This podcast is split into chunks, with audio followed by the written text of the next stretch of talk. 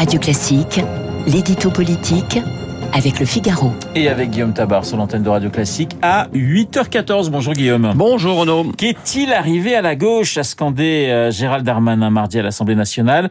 Quelle est la stratégie politique du ministre de l'Intérieur dans ce conflit, Guillaume? Bah, Écoutez, Gérald Darmanin joue d'abord la partition classique hein, d'un ministre de l'Intérieur, celui qui défend l'ordre et l'autorité de l'État, celui qui dénonce et combat les violences.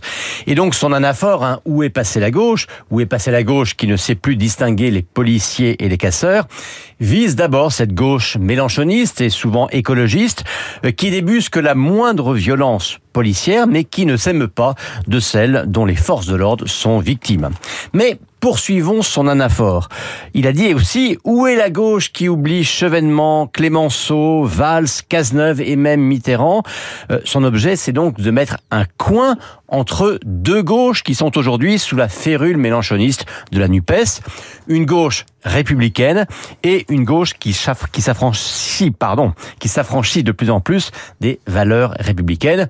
L'objectif politique est donc de décrocher la seconde de la première. Alors ce discours peut-il vraiment faire euh, évoluer une opinion qui reste profondément hostile à la réforme des retraites? Alors quand on discute avec Gérald Darmanin, il pose cette équation. Pour lui, l'opinion c'est 25% de soutien à la réforme des retraites qui sont aussi des défenseurs de l'ordre républicain. Ça, c'est le socle macroniste ou le socle de droite qui l'a accompagné sur la réforme.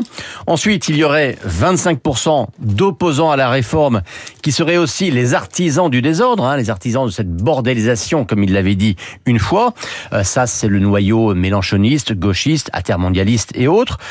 25 euh, plus 25, ça fait 50. Et donc, les 50% autres, ce sont à ses yeux 50 d'opposants, d'opposants clairs et résolus à la réforme des retraites, mais qui sont choqués par la violence, euh, qui sont plutôt du côté des forces de l'ordre plutôt que du côté des forces de désordre, eh bien c'est cette moitié-là de la France à qui il s'adresse et qu'il veut convaincre. Alors il y a le présent mais il y a aussi le futur. Est-ce aussi un moyen pour Darmanin de briguer la succession d'Elisabeth Borne? Alors sans surprise, hein, Gérald Darmanin s'en défend et jure ne vouloir rien faire d'autre que de faire réussir l'ensemble de l'exécutif. Mais vous savez, en ce moment, hein, quand on interroge les ministres ou les élus de la majorité, euh, beaucoup estiment que les jours d'Elisabeth Borne sont comptés à court ou moyen terme, euh, dans trois semaines si jamais ça se passe mal, ou après le 14 juillet si la réforme finit par terminer euh, son parcours.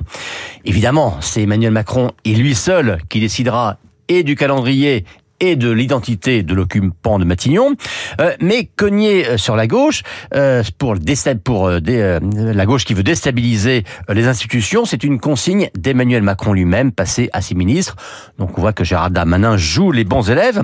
Et puis par son envolée hein, en réponse à LFI, le ministre de l'Intérieur s'est taillé un beau succès dans l'hémicycle. Et eh ben c'est aussi un moyen pour lui de soigner sa popularité au sein de la majorité. L'édito politique signé Guillaume Tabar. Tout de suite Guillaume Durand.